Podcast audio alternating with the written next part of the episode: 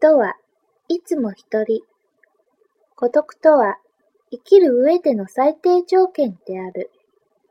孤独感を受け入れ、自分をよく知ればこそ、人の気持ちがわかり、優しくなれたり、仲良くなれたりするのです。